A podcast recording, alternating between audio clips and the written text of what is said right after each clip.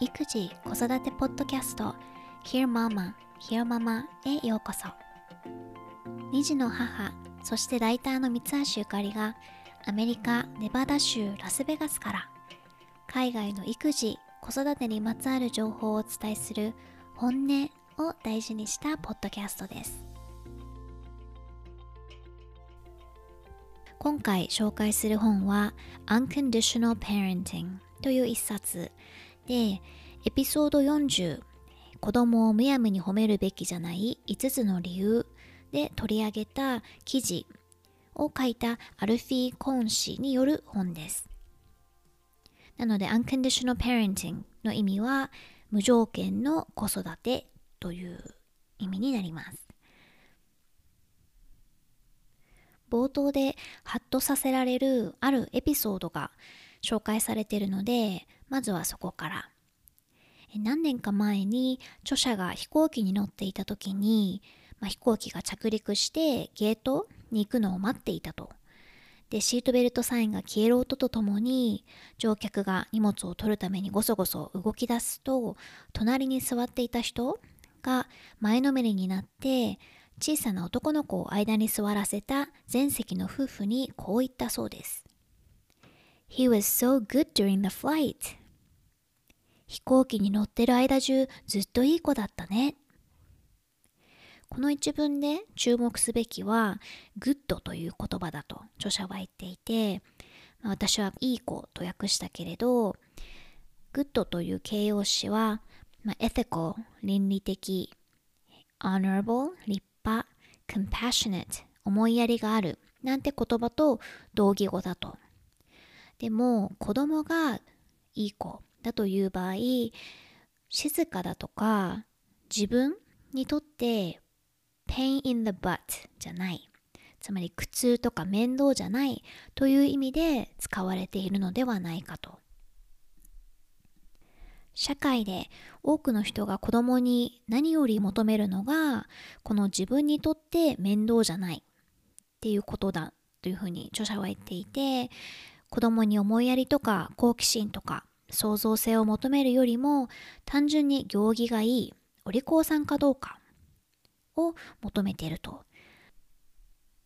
結局大人または親のゴールは子供を支配すること、コントロールすること。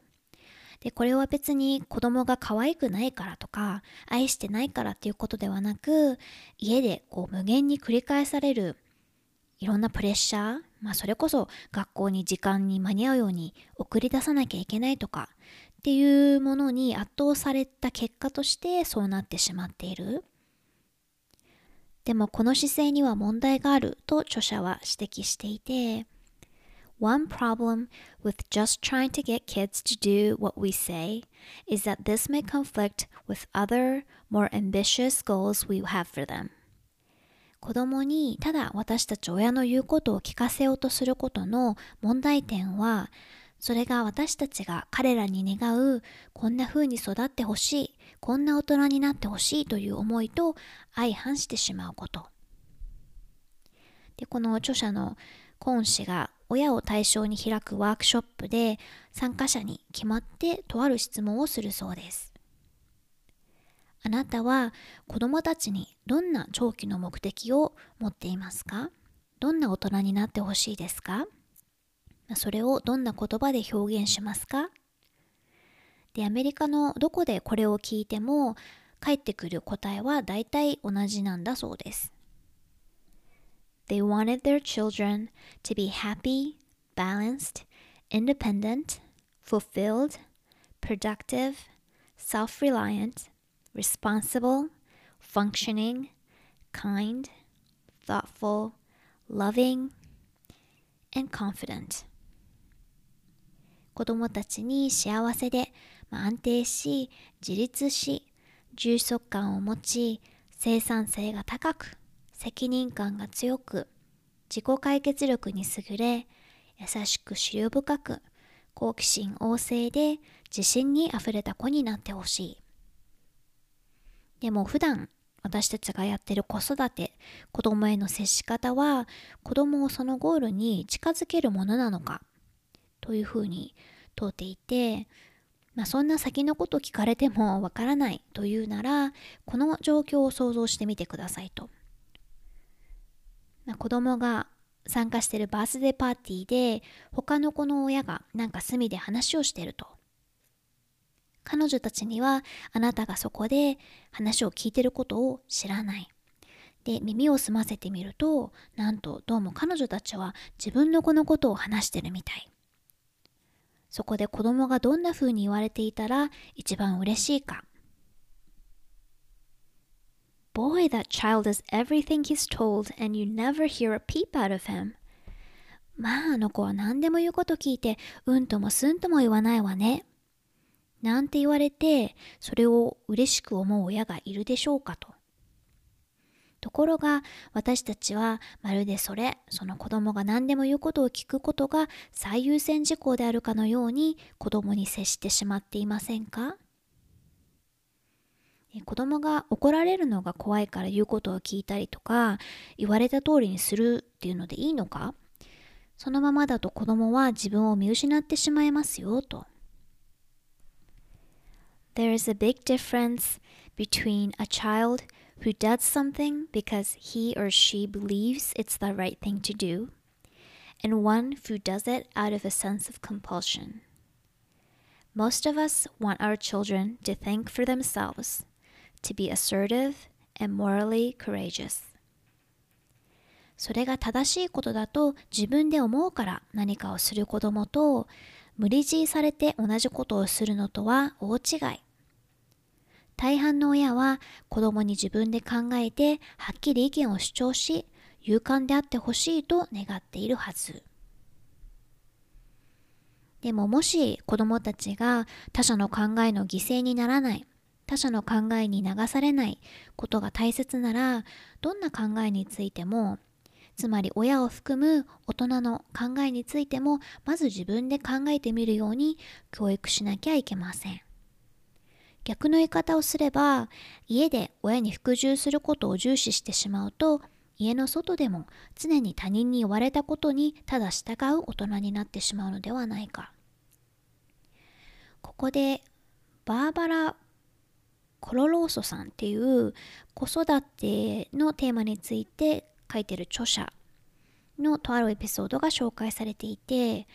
彼女はまあ親いろんな年齢の子供がいる親に相談を受けるんだけれどティーネイジャーの親がその我が子についてよく言う文句があるそうです。昔はすごくいい子だったのに、うん、お行儀も良かったし服装もちゃんとしてたしって今とは大違いだわと。これに対するコロローソさんの返し From the time he was young, he dressed the way you told him to dress He acted the way you told him to act. He said the things you told him to say. He's been listening to somebody else tell him what to do. He hasn't changed. He's still listening to somebody else tell him what to do. The problem is, it isn't you anymore. It's his peers. 彼は幼い頃からあなたが言った通りの服装を着て、あなたが教えた通りの行動をとって、こう言いなさいと言われたことを言ってきた。人に言われた通りのことをしてきた彼は今も変わりません。今も誰かに言われたことをやっているだけ。問題はそれがもう親のあなたではなく友達に変わったこと。著者は、まあ、ついつい今この瞬間に子供にどうしてほしいかそれを実現するためだけに発言したり行動したりしてしまうけれど子供にどんな風に育ってほしいのか、うん、それが何であれ親はもっと考える必要があると。でそのイメージを持ってることが試金石になるし忙しい日常に流されてただ子供を言うことを聞かせるだけに動いてしまうことを防いでくれるでしょうと言ってます。The critical question is what kind of people we want our children to be, and that includes whether we want them to be the kind who accept things as they are or the kind who try to make things better. 私たちが問うべき大事な質問は、子供にどんな人間になってほしいかを考えること。物事をありのままに受け入れる。ただ受け入れる子供なのか、それともより良くしようと試みる子なのか。とこれはこの Unconditional Parenting という本の序章を紹介しました。うちは長男はもうすぐ2歳半になるけれど、彼にどんな大人、人間で育ってほしいのかっていうのを改めて考えたことがなかったので、この本の初っ端からちょっと考えさせられるいいきっかけになりました。今回のその親や大人の言うことを聞く子がいい子だっていう話はまあね世界中であると思うんだけれど特に日本人として耳が痛い内容だなと思いました私は小学校6年生に上がってアメリカに行ったんだけれど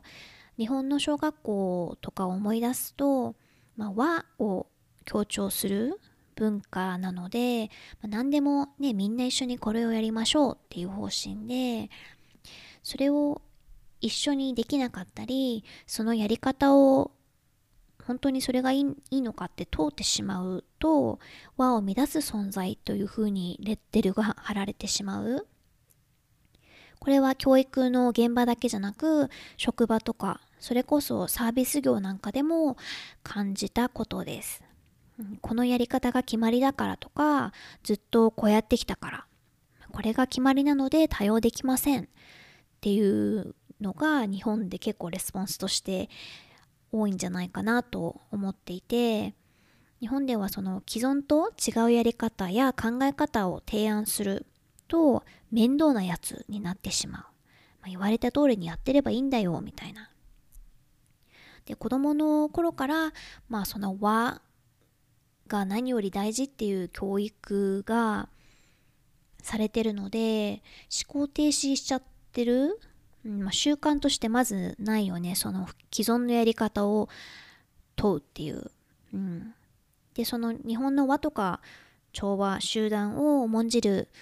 性質はすごくプラスな面もあってね、例えばまあ災害に強いとかっていうのもみんなが一致団結して動ける、まあ、今のコロナもしっかりだけれど、まあ、でも同時に何もかもを、まあ、ありのままを受け入れてしまうみんながそうしてるから私もそうしようみたいな部分にもつながってるのかなと今回ちょっと思いました。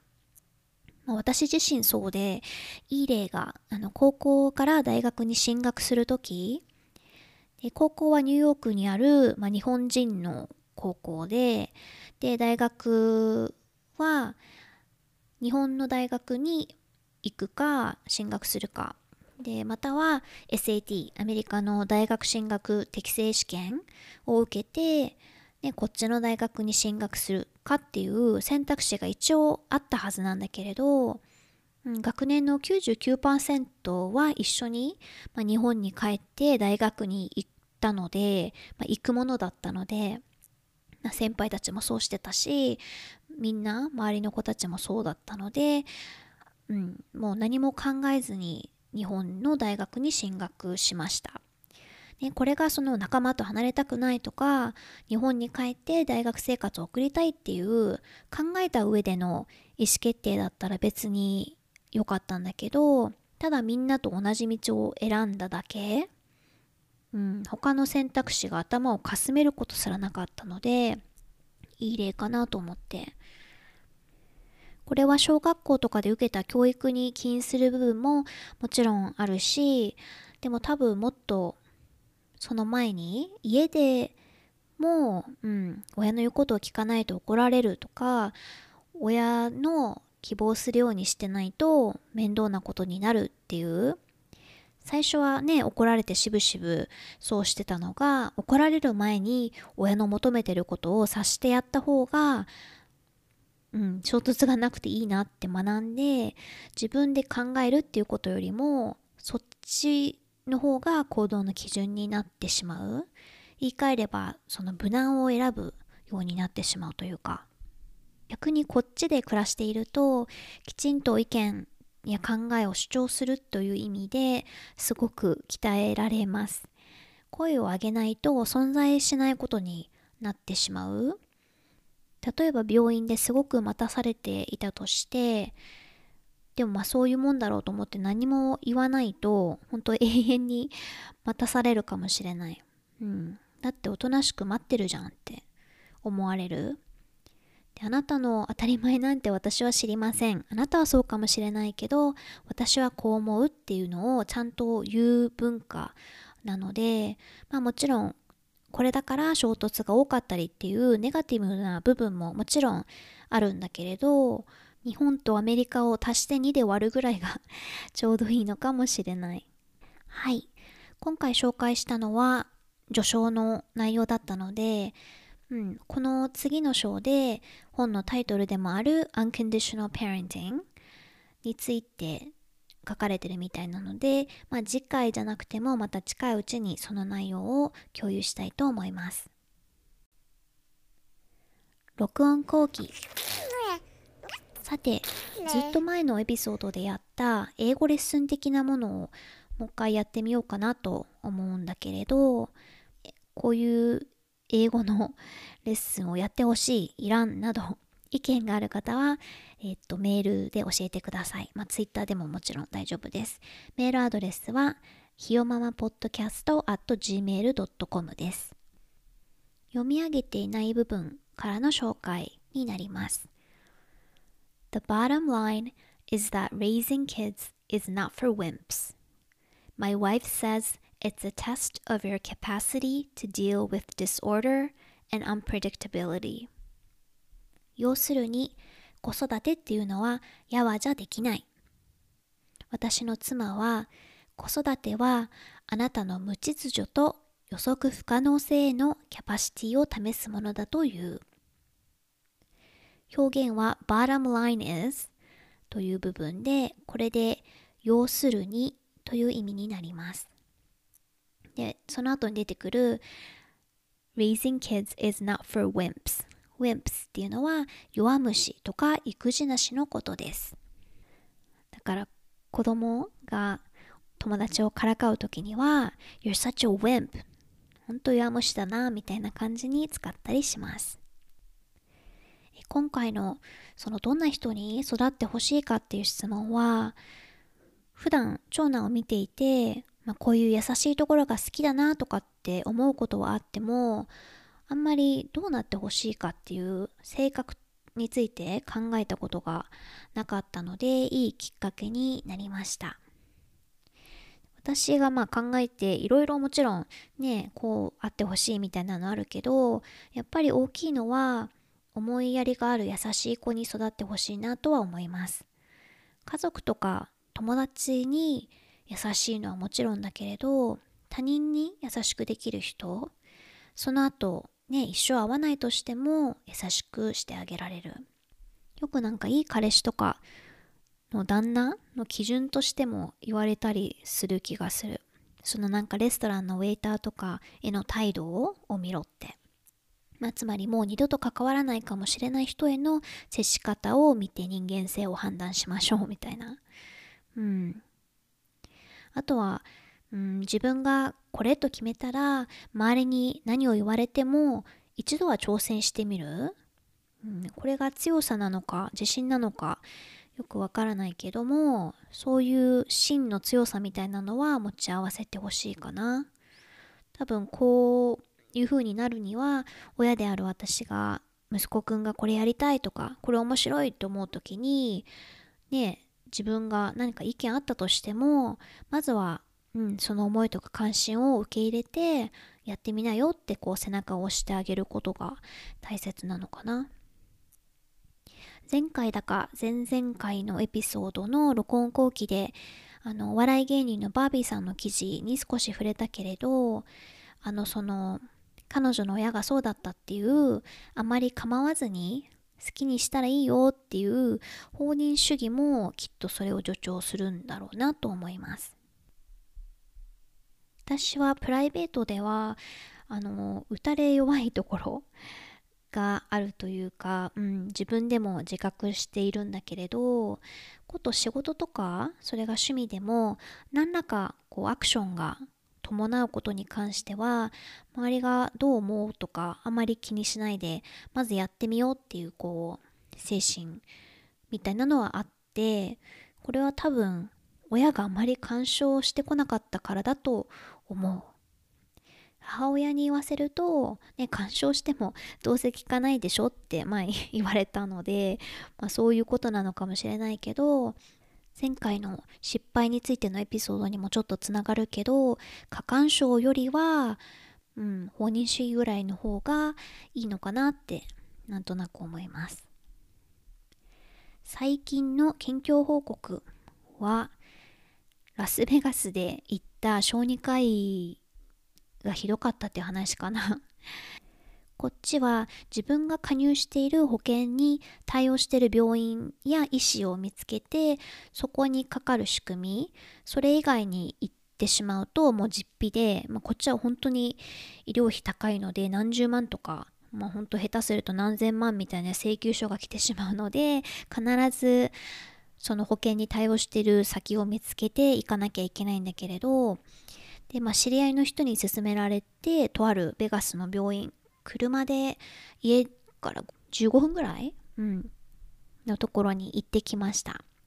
で、次男くんが2ヶ月になって予防接種を、まあ、5種類ぐらい、うん、一気に受けるタイミングだったので、ひとまずおすすめされたところに行ったんだけれど、